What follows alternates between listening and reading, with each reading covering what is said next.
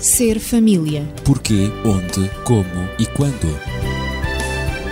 Ser família. Um espaço onde o ser e o ter são a questão. Ser família. Um mundo a conhecer.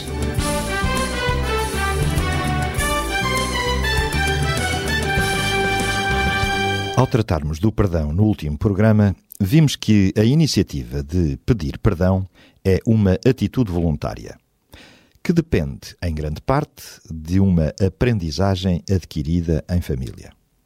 Ora, pedir perdão é uma questão de escolha, que, ao contrário do que muitos pensam, em vez de ser um sinal de fraqueza, pode mesmo fortalecer a autoestima de qualquer pessoa que o pratique. E vimos ainda que perdoar é a coisa mais difícil do mundo. Também verificamos que os filhos aprendem a pedir perdão desde que seja uma prática familiar. Mas muitas pessoas não pedem perdão porque não se acham culpados ou porque acham que não vale a pena o esforço, ou ainda porque atribuem toda a responsabilidade ao outro, ou ainda porque não valorizam os relacionamentos.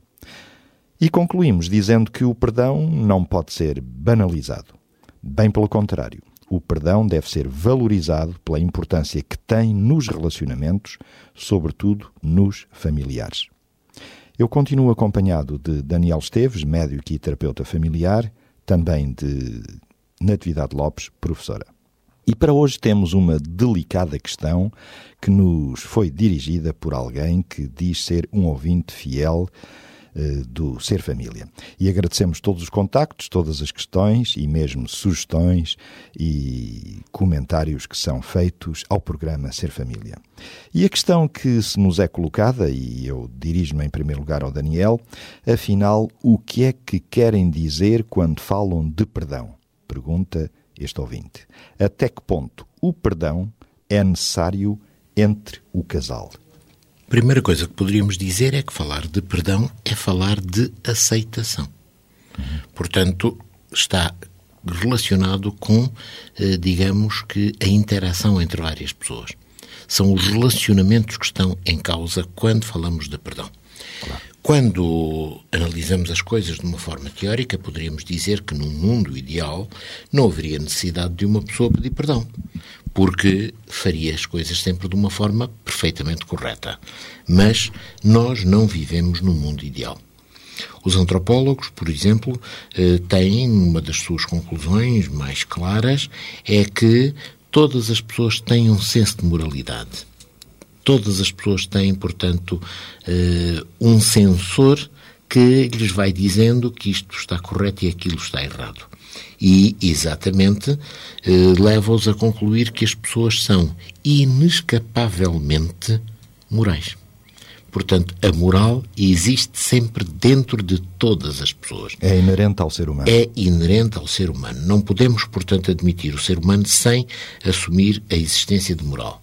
Na psicologia, por exemplo, poderíamos dizer que esse papel é desempenhado pela consciência. Eh, poderíamos dizer na teologia que eh, é o dever, o senso de dever moral, ou, como se diz muitas vezes, é a marca divina impressa em cada ser humano. Portanto, todos nós estamos sujeitos a reagir em função de determinados padrões. Esses padrões têm que ver com a cultura que recebemos, com aquela que, portanto, nos rodeou, na qual estivemos mergulhados durante muito tempo. E, por exemplo, vejamos, eh, na nossa cultura, a privacidade e a propriedade privada são extremamente importantes. Nem abrimos mão da nossa privacidade, nem partilhamos aquilo que é a nossa propriedade privada, a não ser em situações muito concretas e limitadas. Mas, por exemplo, para os esquimós, se um esquimó for, portanto, acometido por fome, estiver numa situação de um certo desamparo, eh, no meio de lá das planuras geladas, eh, ele tem o direito, é perfeitamente natural, que entre no iglu de outro qualquer que ele não sabe quem é e que coma aquilo que estiver disponível para poder comer. Portanto, ali a sobrevivência fala mais alto, de tal maneira que é mais importante do que os valores da propriedade privada. Uma situação destas no nosso, na nossa cultura seria uma invasão de propriedade, seria um crime, chamaríamos a polícia, enfim, haveria, portanto, um escândalo terrível. Lá é perfeitamente natural, porque a sobrevivência fala mais alto. Ora, desta maneira, todos nós desenvolvemos aquilo que é o senso de correto ou errado. Todos nós sabemos que determinadas atitudes que cometemos estão bem, outras não estarão tão bem.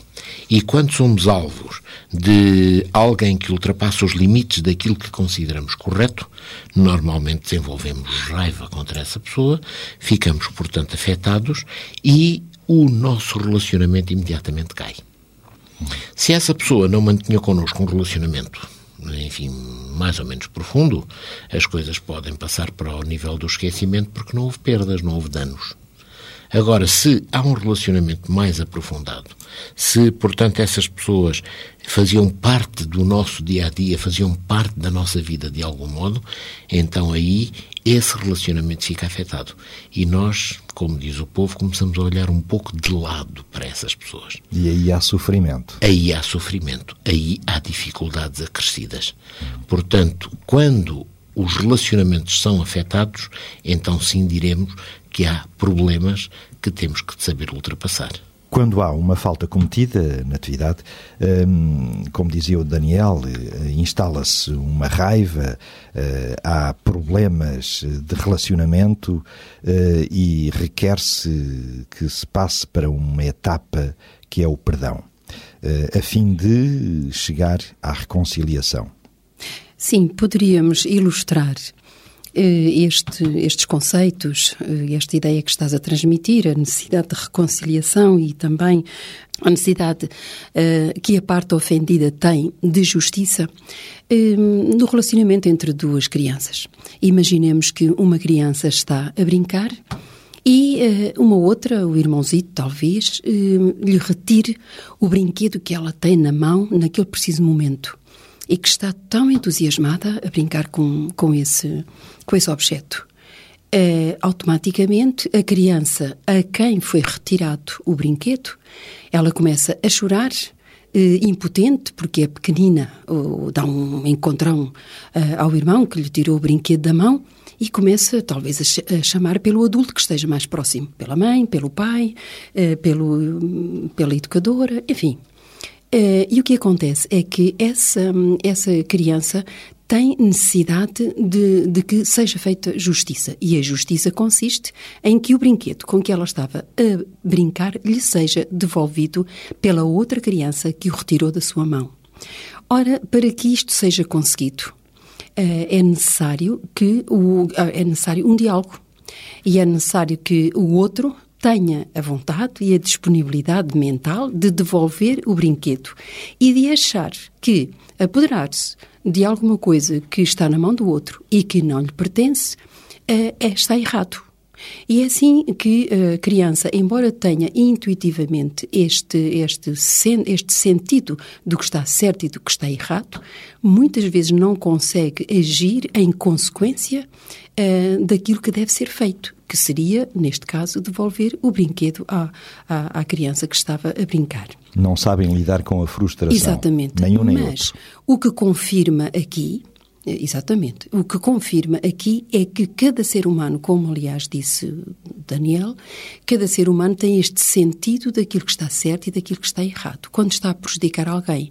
Quanto mais não fosse pela reação do outro. Porque a criança que estava, a, a, criança a quem foi retirado o brinquedo, automaticamente reagiu negativamente. Começou a chorar, deu um encontrão ao outro, chamou-lhe mau ou qualquer outro nome que ele Sentiu-se desapossada da sua propriedade. Exatamente. Portanto, eh, mas, embora a justiça possa proporcionar alguma satisfação à parte ofendida, essa mesma justiça, esse, esse, essa um, efetivação da justiça, não tem a capacidade de restabelecer os relacionamentos. É preciso que alguém faça compreender àquela criança que retirou uh, o brinquedo das mãos da outra que o ato está errado e como é que ela agora deve proceder. E nesse procedimento, nós adultos, normalmente, uh, podemos uh, ensinar a criança a pedir desculpa. Olha, desculpa, eu pensei que tu não gostavas tanto do brinquedo, uh, eu gostava tanto também de brincar como tu estavas a brincar, não pensei fazer-te mal. pronto, e, e, com um diálogo e fazendo compreender as coisas a uma parte e a outra, temos que criar na criança o sentido, naquela que foi lesada, que ficou sem o brinquedo, o sentido de aceitar a desculpa do outro e o outro também aceitar uh, no, o nosso conselho que o melhor é pacificar a situação e é devolver o brinquedo à outra criança. Isso é relativamente este é um trabalho fácil, de, pedagógico, entre não é? Crianças, em função mas quando de, se trata de, de adultos, sei lá, um adulto que que vai roubando objetos da empresa sucessivamente. Sim, sei lá, se o, se, se o adulto, se um funcionário de uma empresa for apanhado em, em flagrante, é, é, claro que ele tem que passar por um, por um julgamento, ou paga uma fiança, ou vai preso, ele tem que ser julgado. E, e os outros dizem, ah, ainda bem, sim senhor, foi feita justiça, muito bem ou foi preso, ou teve que pagar uma, uma determinada soma, etc. Mas é pouco provável que a empresa aceite de novo aquele ex-funcionário para ocupar a função que ele deixou. Nessas circunstâncias. Nestas claro. circunstâncias. Mas há outras circunstâncias. Exatamente. Mas, por outro lado, se um funcionário hum, se apoderou de qualquer coisa da, da, empresa, subtraiu qualquer coisa, mas assumiu imediatamente a responsabilidade pelo erro cometido, e vai ter com o chefe, confessa-lhe em que, em que, circunstâncias é que isso foi feito e demonstra de facto um arrependimento genuíno e se oferece até para pagar os eventuais eh, danos ou prejuízos causados per, por, pela retirada daquele, daquele objeto e pedir desculpa, cá está, pedir perdão, pedir desculpa. É claro que há alguma possibilidade de que esse funcionário seja de novo autorizado a continuar a exercer o cargo que o cargo anterior. Porque demonstrou um arrependimento Exatamente. genuíno, autêntico. Exato. É? Portanto, aqui os relacionamentos, vemos que os relacionamentos mudam de acordo com eh, as, as, soluções que são encontradas quando os relacionamentos são rompidos por qualquer atitude um, eh, errada. Portanto, se há, uh, se há confissão, se há reconhecimento, é o que nós dizemos hoje, se assumimos os erros e os confessamos e pedimos desculpa por eles, o relacionamento, uh, apesar é de ter sido exatamente interrompido ali por, a reconciliação por uns momentos, portanto, acontece a reconciliação. E, e, a consciência da pessoa, inclusivamente, fica bem claro. e, e, tudo continua na mesma e a pessoa, de facto, sente-se melhor consigo própria em relação aos outros. Se isso não acontece, é evidente, é evidente que o, o problema acentua-se e há rompimento de relacionamento. Alguém disse que perdoar é divino. Mas os seres humanos têm também uma grande capacidade, uma capacidade impressionante de perdoar. E, se me permitem eh, este, este testemunho pessoal, lembro do que aconteceu há alguns anos, eh, quando visitava países da Europa Central e passei pela Inglaterra e numa determinada cidade eh, fiquei parado sob a abóbada de uma igreja que tinha sido bombardeada pelos nazis, pelos alemães na Segunda Grande Guerra. E o guia contou a história da nova catedral, erguida mesmo, mesmo ao lado das ruínas daquela igreja. Alguns anos depois da guerra, contava ele, um grupo de alemães eh, foi até ao local e ajudou a construir a nova catedral como um ato de arrependimento uh, pelos prejuízos que os seus compatriotas, os outros alemães, tinham causado àquela população. Uh, e todos concordaram em manter, uh, curiosamente, as ruínas do templo antigo como uma forma de lembrar o que tinha acontecido e as duas estruturas, digamos, as ruínas e a nova igreja construída, eh, tinham um forte simbolismo. Uma demonstrava a falta de humanidade entre alguns seres humanos e a outra o poder do perdão e da reconciliação. Eh, é uma história interessante, curiosa e autêntica, Daniel. É verdade, e eu gostaria de voltar atrás porque o exemplo das crianças permite-nos analisar o comportamento dos seres humanos uhum. sem os problemas que nós adultos lhes colocamos. Nós eh, somos dissimulados, eh, fixamos determinados atos, temos uma recordação muito profunda, enquanto que as crianças não, agem de uma forma muito mais direta, muito mais transparente. Assim vejamos. Aquele exemplo que foi apresentado, duas crianças estão a brincar, uma tem um brinquedo e a outra vem, tira-lhe o brinquedo das mãos e apropria-se daquilo que não é dela.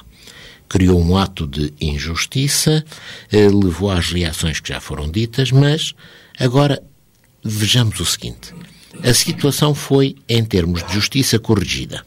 Houve a intervenção, portanto, de alguém de fora, de um adulto, que foi buscar outra vez o brinquedo e deu ao seu legítimo proprietário, digamos assim, e pôs as coisas como deveriam ser.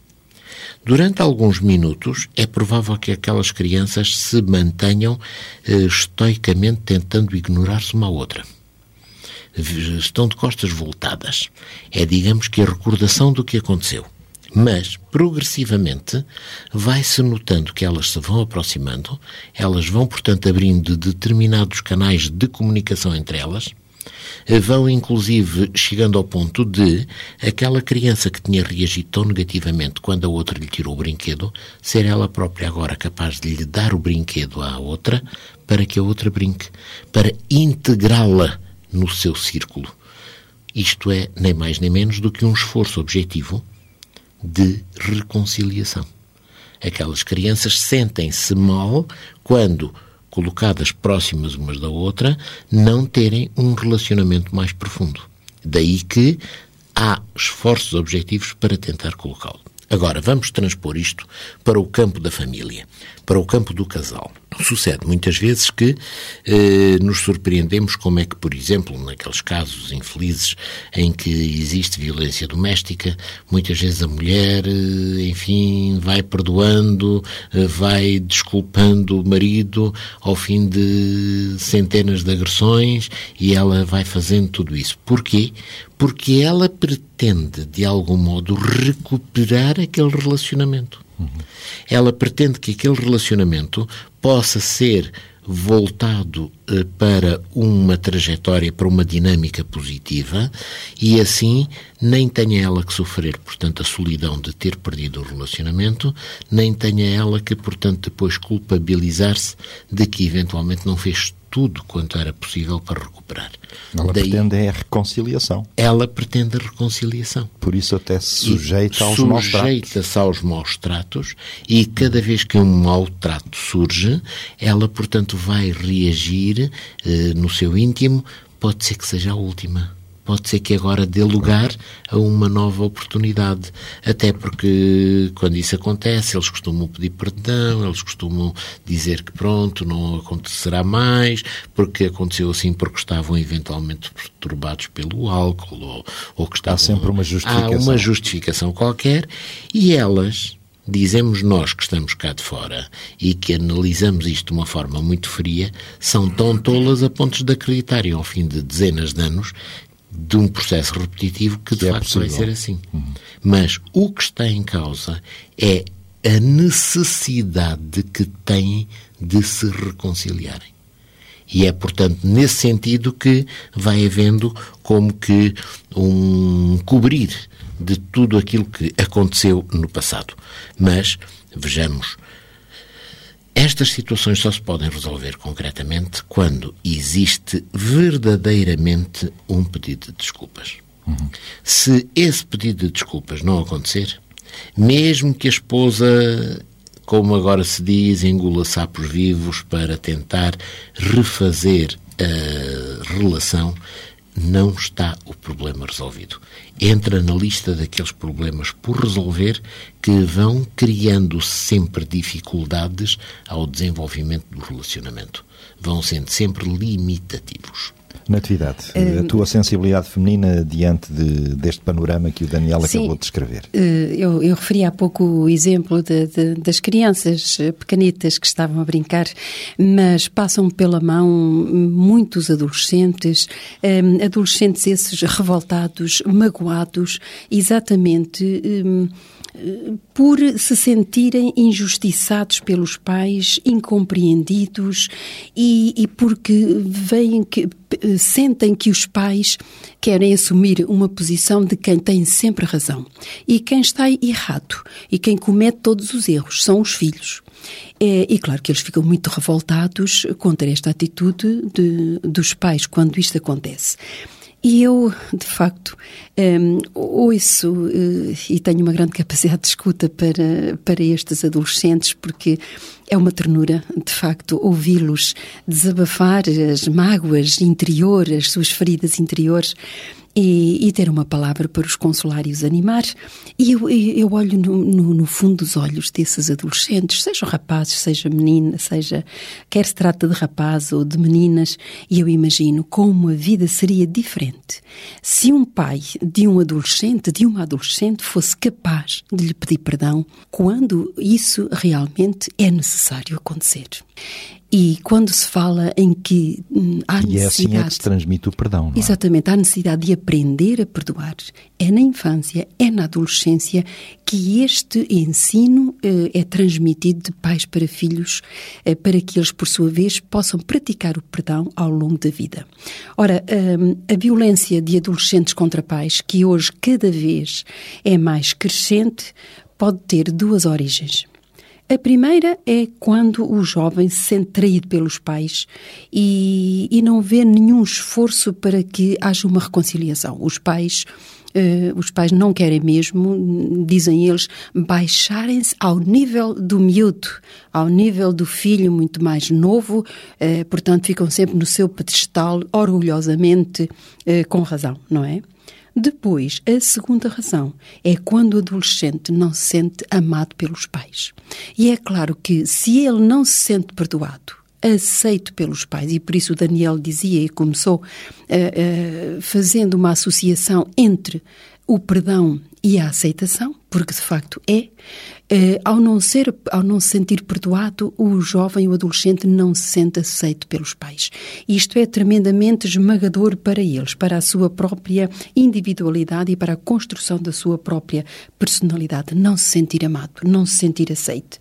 E então esta necessidade de, de, de pedir perdão permeia todo o tipo de relacionamentos em todas as idades e em todas as situações da vida, desde crianças até depois, quando passando pela adolescência, pela, pela adultez, digamos assim, e nas situações no casamento, entre o casal, na, na criação dos filhos, no namoro, nas relações profissionais, tudo, todas estas situações da vida têm a necessidade, estão marcadas pela necessidade de um pedido de desculpa, de um pedido de perdão.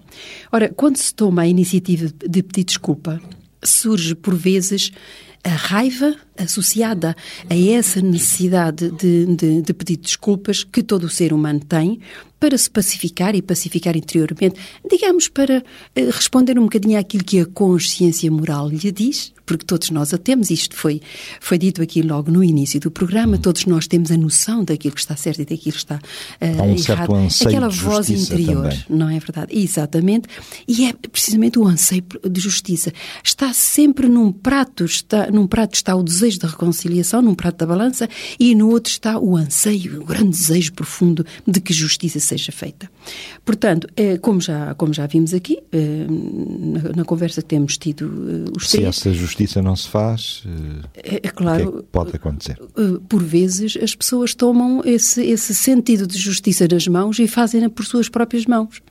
Vamos imaginar, eu, eu, eu, e tentam vingar-se. Isso é contra é? a justiça estabelecida, Sem é? dúvida nenhuma. Isto só piora as relações. Isso provoca raiva, provoca ódios e faz, e faz, eh, digamos, a vida de qualquer pessoa, torna a vida de qualquer pessoa o inferno.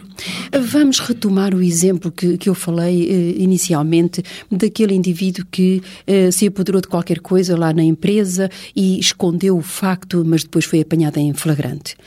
Ora, hum, se ele agora, se depois de ter pago a, a, portanto, a dívida do seu, do seu comportamento errado, ou foi preso, ou teve que pagar uma determinada soma, se ele vem ali e, e, e se, um dia, hum, e se, sem, sem que o patrão espere, e se lance sobre o patrão e queira fazer justiça pela, pelas suas próprias mãos.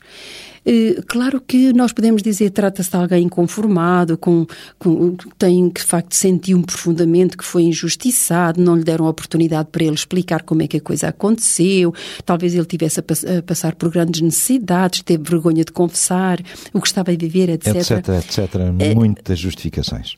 Portanto, eh, é claro que tudo isso seria diferente se essa pessoa que foi, que, que, foi punida pela ação errada que cometeu, se tivesse a coragem de agora, depois de ter pago, depois de ter estado preso, ou depois de ter, pronto, pago de alguma maneira o erro cometido, aquilo que subtraiu da empresa, tivesse a coragem de ir junto do patrão e não vingar-se não é?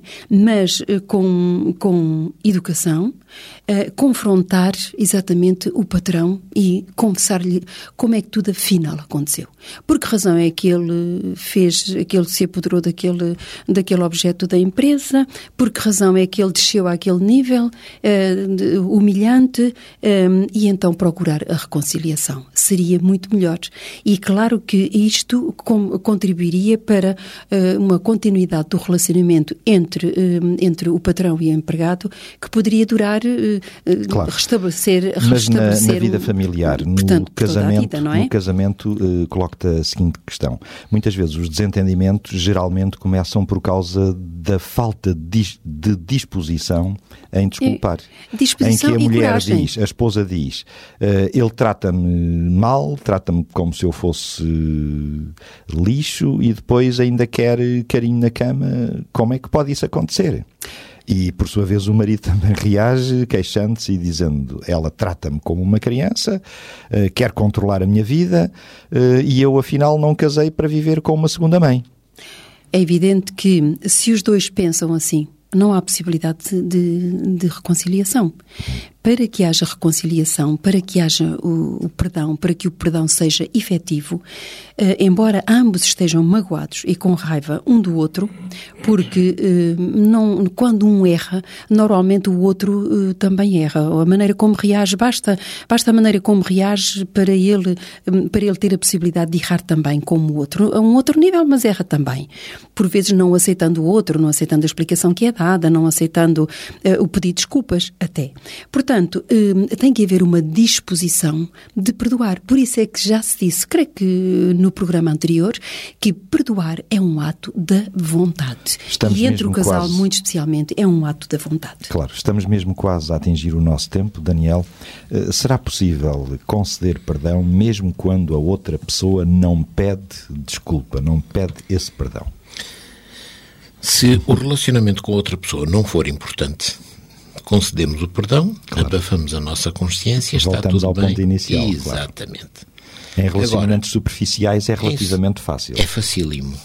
Pois. Enfim, há um indivíduo qualquer que eu nunca vi, eh, faz uma asneira no trânsito, ele reconhece ou não reconhece, eu chamo-lhe o um nome ou não lhe chamo o um nome, e a coisa passou, e passando no dia seguinte eu já nem me lembro daquilo, e pronto, está tudo resolvido. Claro. Entre aspas, perdoei. Mas, quando estamos Na em presença... intimidade... Exatamente. Quando estamos em presença de relacionamentos profundos, de relacionamentos do dia a dia íntimos, as coisas não se podem passar assim.